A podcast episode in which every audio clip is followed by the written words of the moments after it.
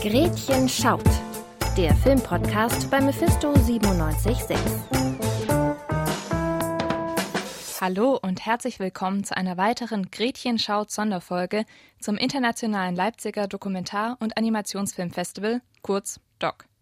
Mein Name ist Laura Kreutzage und ich führe heute durch diese Folge, die ein bisschen aus der Reihe fällt, denn wir beschäftigen uns heute in erster Linie nicht mit Filmen, sondern mit den Doc-Sonderreihen. Neben dem normalen Festival, in dem Filme gezeigt werden, die für einen Wettbewerb nominiert sind, gibt es auch Filme, die in einem anderen Kontext gezeigt werden. Ein Beispiel dafür ist das Doc im Knast, bei dem Filme in der Jugendstrafvollzugsanstalt Regis Breitingen gezeigt werden. Darüber sprechen wir auch noch später.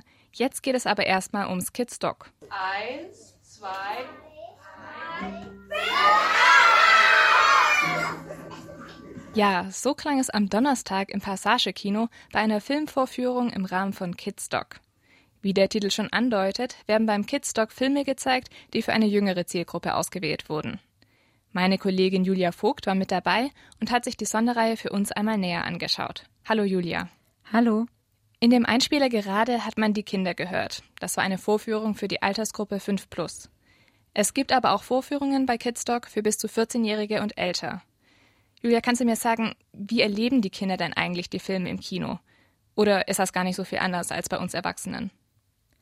Doch, das ist auf jeden Fall anders als bei Erwachsenen, denn Kinder erleben Kino viel direkter als Erwachsene. Das sagt zumindest Lina Dinkler. Sie ist die Koordinatorin für die Sonderreihen beim Doc und ähm, stellt zum Beispiel auch das Kinderprogramm zusammen. Vor allem die Jüngsten rufen rein, sind interessiert an Filmgästinnen wie Regisseurinnen, die dann zu Besuch kommen und dann dürfen sie auch Fragen stellen. Und das habe ich zum Beispiel auch bei Filme für alle 5 Plus erlebt. Da gab es eine Szene, in der ein Roboter eine Leiter runterfiel und ein Kind holte dann sehr angespannt Luft und rief, Oh mein Gott. ja, da fiebern die Kinder also richtig mit. Bei den Vorstellungen für 14 plus sind die Reaktionen dafür aber wahrscheinlich etwas zurückhaltender. Das stimmt, aber dennoch werden manche Sachen anders wahrgenommen. Im Film The Voice Break Choir zum Beispiel geht es um eine Gruppe von Jungs, die gerade in ihrem Stimmbruch sind und deswegen nicht mehr im Knabenchor singen können. Und in diesem Film gab es eben eine Szene, in der ein Junge sagte, ich bin nicht wie die anderen Jungs, ich bin eine besondere Perle im Ozean. Und nach diesem Satz haben eben die Erwachsenen im Kino gelacht und ähm, hinterher aber habe ich mit Lilia gesprochen. Sie ist elf Jahre alt und sieht das etwas anders. Also was ich nicht wirklich verstanden habe, und zwar ganz viele haben dann so gelacht, als er gesagt hat, dass er sich fühlt wie so eine Perle, was ich eigentlich doof fand, weil so also ich würde mich freuen, wenn so jemand findet, dass er jetzt so was Besonderes ist, weil ich finde, alle sollten sich so fühlen und dann so darüber zu lachen, finde ich dann manchmal so ein bisschen doof, weil das zweifelt ja dann auch manchmal so an Selbstgefühl, dass man sich halt wieder so versteckt manchmal oder so, ja. Und ich finde, dass Lilia eigentlich da was ganz Wichtiges anspricht. Ja, da hat sie auf jeden Fall eine ganz andere Perspektive drauf. Wenn wir jetzt schon bei Perspektive sind, wie ist das denn eigentlich jetzt bei der Auswahl der Filme? Werden da die Kinder und Jugendlichen aktiv mit einbezogen? Dazu habe ich auch mit Lina Dinkler gesprochen und sie hat mir erzählt, dass Kinder nur indirekt beteiligt sind am Auswahlprozess. Also Lina Dinkler hat selber ähm, Kinder und denen zeigt sie manchmal ein paar Filme, aber es gibt jetzt keine direkte Kinderjury. Und ähm, teilweise sind diese Filme, das muss man auch noch wissen, die Filme sind nur teilweise direkt für Kinder gemacht. Also es gibt Filme, die sind speziell für Kinder produziert, aber es gibt auch eben welche, die halt in Anführungsstrichen einfach für Kinder geeignet sind. Und wie werden dann diese Filme für Kids Doc ausgewählt? Also prinzipiell funktioniert es ja beim Doc so, dass Filme eingereicht werden können und die werden dann gesichtet. Und wenn sie sich für das Kids Doc eignen, bekommen sie einen Vermerk dafür. Und dann schaut Lina Dinkler sich die Filme nochmal an und versucht so ein bisschen, ähm, ja, auf ihr Bauchgefühl zu vertrauen und Erfahrungen, aber auch Austausch mit KollegInnen zu verbinden. Es gibt da jetzt aber keinen festen Kriterienkatalog für die Auswahl der Kids-Doc-Filme. Bei Dokumentarfilmen zum Beispiel achtet sie darauf, dass die Perspektive möglichst auf Augenhöhe der Kinder ist, dass es aus Sicht der ProtagonistInnen erzählt ist und dass die Perspektive einfach die der Kinder einnimmt. Worauf wird denn da noch bei der Auswahl geachtet? Also außer dass sie eben für das Alter geeignet sind. Lina Dinkler hat erklärt, dass es da besonders bei 5 Plus noch ein paar Kriterien gibt. Ich sag mal, das 5 Plus Programm ist eigentlich so ein bisschen das einfachste, weil sich da wirklich die Filme finden, wo ich auf Anhieb sagen kann, ja, Kindergartenpublikum, alles klar. Da, ne, das sind so meistens, in allermeisten Fällen sind das Trickfilme, Animationsfilme, die kurz sind, irgendwie eine lustige oder, oder nette Geschichte erzählen, ganz unterschiedliche ähm, Animationstechniken auch ähm, vorstellen. Oder also achte ich auch drauf oder achten wir auch drauf, dass das ähm, ne, von Scherenschnitt über 2D-Animation, über ähm, gezeichnet, verschiedene Techniken einfach gezeigt werden. Es waren auch wirklich sehr verschiedene Techniken, die wir gesehen haben. Also der Film Saka si Vorona, Katze und Vogel war zum Beispiel aus Papier gemacht. Und bei anderen Altersgruppen wird auch nach Alter der ProtagonistInnen geschaut, beziehungsweise wird versucht einzuschätzen, ab welchem Alter denn der Inhalt des Films verstanden werden kann. Julia, du warst ja vor Ort. Hattest du denn das Gefühl, dass gerade die Jüngeren auch wirklich die Zusammenhänge von den Filmen verstanden haben? Mm, nicht zu 100 Prozent. Also anhand der Reaktionen hat man gemerkt, dass sie die vordergründige Geschichte schon verstehen. Bei dem Film Karlchen und die Elefanten zum Beispiel haben wir am Anfang den Hinweis bekommen, dass die Geschichte in Dresden 1914 spielt. Und ähm, bei diesem Hinweis konnten die Erwachsenen im Publikum natürlich auch schon einen zeitlichen Zusammenhang herstellen, manche Abläufe dadurch eben auch besser verstehen. Aber die Kinder verstehen eben die tiefer liegende Ebene nicht so wirklich. Und das hat man zum Beispiel auch daran gemerkt, dass der Produzent vor Ort da war und hinterher ähm, konnten die Kinder ihm Fragen stellen. Und da hat er dann auch nochmal versucht, so ein bisschen dieses Verständnis ähm, zu fördern und das mit dem Ersten Weltkrieg zu erklären. Aber das hat nicht so richtig funktioniert. Mhm, diese Verständnisebene ist ja eine Hürde, äh, die diese Filme bei den Kindern haben. Aber eine andere ist auch die Sprache, denn die Filme kommen ja aus verschiedenen Ländern und werden normalerweise in Originalsprache mit Untertiteln gezeigt. Wie ist das denn beim Kidstock? Bei den Jüngeren wird live gedolmetscht. Also der Film wird übersprochen, das ist keine normale Synchronisation. Und ähm, beim Film Murray the Cat, The Big Game, ähm, war zum Beispiel die Sprache, die Originalsprache Slowenisch, die Untertitel waren auf Englisch und dann wurde eben auf Deutsch gedolmetscht. Und ähm, ich persönlich fand es eher ein bisschen schwierig, weil eine Dolmetscherin sozusagen alle Figuren gesprochen hat, egal ob das jetzt ähm, Jungs waren oder Mädchen. Und dann kam noch hinzu, dass es sehr schnelle Schnitte waren, sehr schnelle Szenenwechsel. Ähm, aber die Kids scheint das irgendwie nicht so sehr gestört zu haben. Die haben nämlich wirklich gelacht, wenn was Lustiges passiert ist.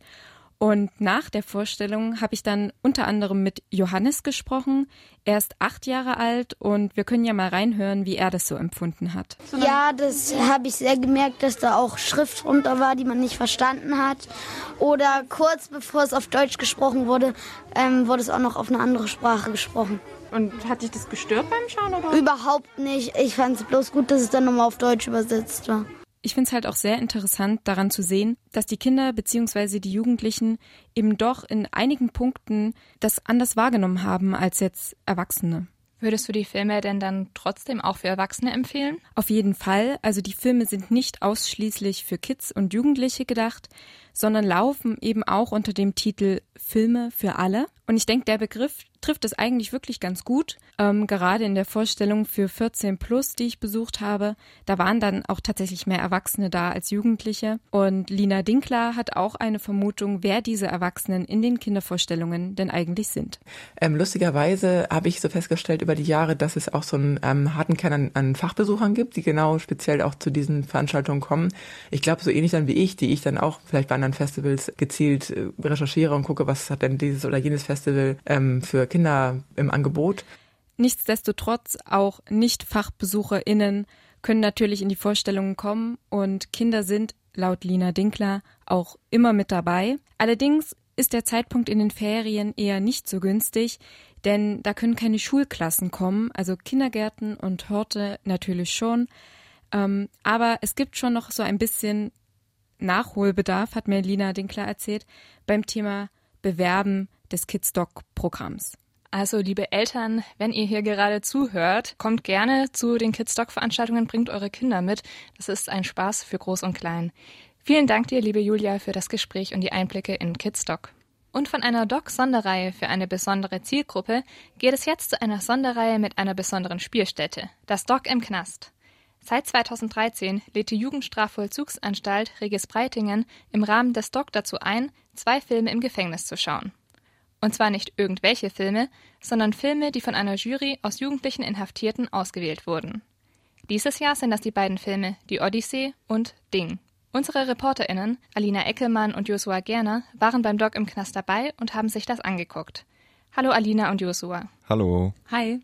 Damit sich unsere HörerInnen das Szenario besser vorstellen können, wie habt ihr die Situation erlebt, als ihr in der JSA angekommen seid? Ja, also das war bestimmt ein etwas komischer Anblick, denn wir sind mit einem recht großen Reisebus dorthin gefahren, waren aber nur eine recht kleine Gruppe und ähm, wir sind dann aus dem Bus ausgestiegen und standen vor diesen großen Toren und Hochsicherheitszäunen der JSA. Dieser Anblick, kann man sagen, war schon etwas einschüchternd. Dann ging es durch die Sicherheitskontrolle, wir mussten alle unsere persönlichen Gegenstände abgeben und dann sind wir quasi im Gänsemarsch zwischen den Zellblöcken mit dem Sicherheitspersonal langgelaufen. Dabei haben wir schon ja Rufe und Jubel von den Inhaftierten gehört. Es gab dann ein freundliches Hallo der Insassen und wir wurden in die Aula gebracht. Vor den Filmvorführungen gab es dann auch noch die Möglichkeit, mit anderen BesucherInnen, aber auch mit Inhaftierten ins Gespräch zu kommen. Richtig interessant. Da treffen also zwei verschiedene Personengruppen und auch Welten aufeinander, die BesucherInnen und die Inhaftierten. Ja, genau. Der Grundgedanke des Projektes ist nämlich, das Doc und das damit verbundene Festivalgefühl in die JSA zu bringen. Dadurch können Inhaftierte am Leben außerhalb der Strafanstalt teilhaben, denn innerhalb dieses Projektes treffen ja Leute von drinnen und draußen aufeinander und können sich eben so über Kunst und Kultur austauschen. Ich kann mir vorstellen, dass das mit den ganzen Sicherheitsvorkehrungen eine doch eher angespannte Angelegenheit ist. Wie ist das denn gelaufen? Wir haben die verschiedensten Leute nach ihrer Wahrnehmung gefragt und generell haben die BesucherInnen gemeint, dass sie sich trotz Begleitung und Vorkehrung wohlfühlen. Ich finde es gar nicht angespannt. Ich finde so, die Umgebung wirkt auch viel freundlicher, als ich mir vorgestellt habe. Also der Raum hier ist mega hell und es wirkt irgendwie freundlicher, ja. Auf die Frage, inwiefern er sich die JSA anders vorgestellt hätte, sagt ein weiterer Besucher. Wie man so geprägt ist von Filmen, irgendwie viel mehr Gitter oder Absperrungen, kälter auch. Es ist einfach nur ein ja, ein ganz normales Haus und ein paar Gitter an den Fenstern, aber ansonsten ja, eigentlich sehr freundlich und großzügig. Man kann insgesamt also von einer lockeren Atmosphäre sprechen. Die Inhaftierten konnten sich natürlich auch frei bewegen und die Gespräche liefen super unverfänglich ab. Für die Inhaftierten ist es ja bestimmt auch ein sehr besonderer Tag, wenn so viele BesucherInnen ins Gefängnis kommen. Wie haben Sie denn den Tag so erlebt? Ja, darüber habe ich auch mit zwei von Ihnen gesprochen. Die beiden wirkten dabei aber relativ entspannt. Ja, ist schön auf jeden Fall, auch aufgeregt, aber wir haben schon gehört von unseren Kunstarbeiten, dass die Leute, die von draußen kommen, aufgeregter sind. Manche als wir es selber. Was glaubst du, warum sind die Leute aufgeregter? Ja, weil die das erste Mal hier sind, die meisten, und wir schon länger hier sind.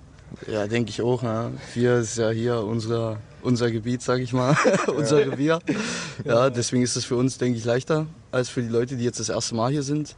Aber eine gewisse Aufregung ist schon zu spüren, ja. Wir sind ja hier nur unter uns so und jetzt kommt mal wieder was anderes rein, ein frischer Wind. Das ist schon cool auch.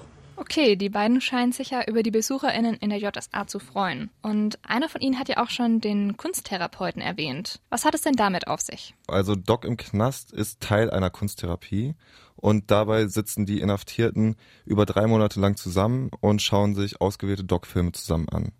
Sie diskutieren dann darüber und wählen auch einen Film als den Preisträger aus. Diesen Preis gestalten sie selbst und äh, dieses Jahr war der aus gebackener Knete gemacht. Wir wollten natürlich wissen, wie sie dieses ganze Projekt wahrnehmen. Naja, ist auf jeden Fall cool, an sowas teilnehmen zu dürfen. Ja, da trägt man ja auch eine gewisse Verantwortung. Dann ist es auf jeden Fall eine Abwechslung zum Knastalltag, das ist klar. Ja, also das ist sehr schön, dass es das gibt halt hier. Aber das ändert jetzt, glaube ich, nicht so viel. Wieso nicht? Ich weiß nicht.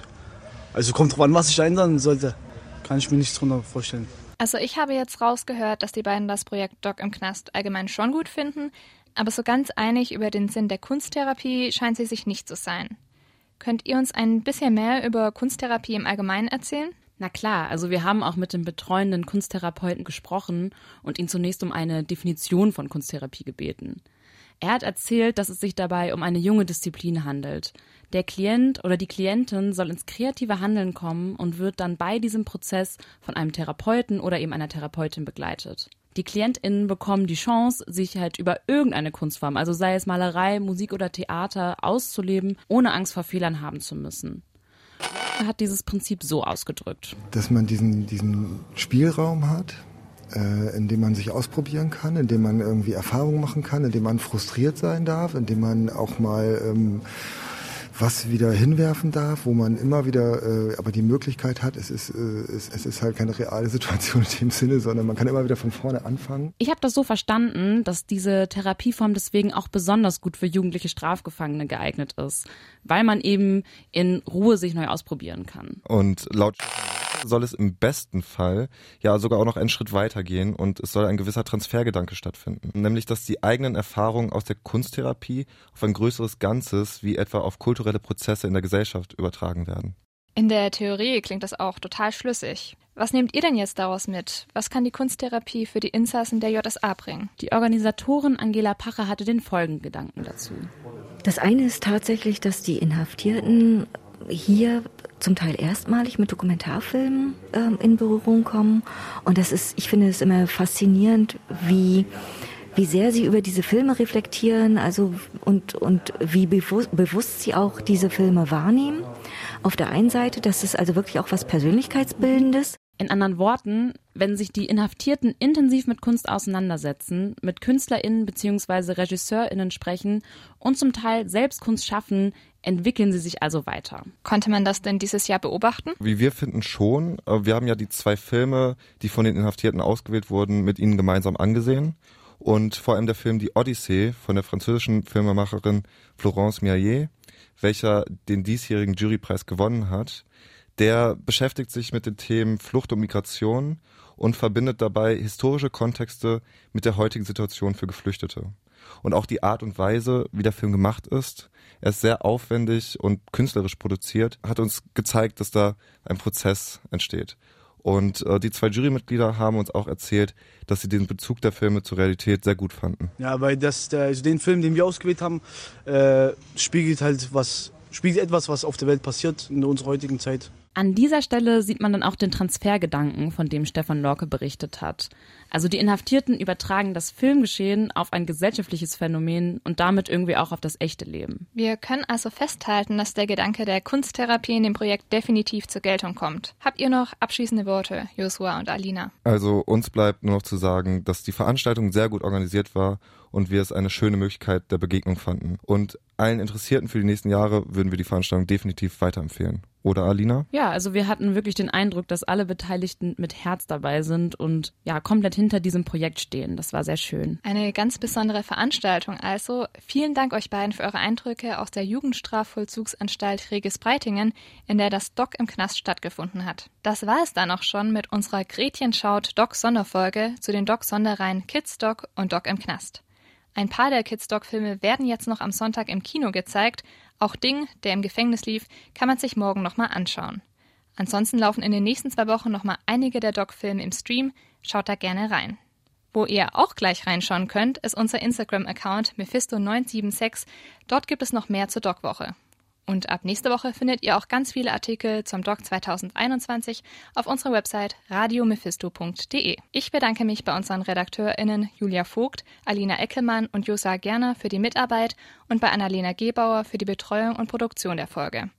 Morgen gibt es noch eine letzte Folge zum Doc, da geht es um Kurzfilme. Hört da gerne rein. Mein Name ist Laura Kreuzhage. Macht's gut.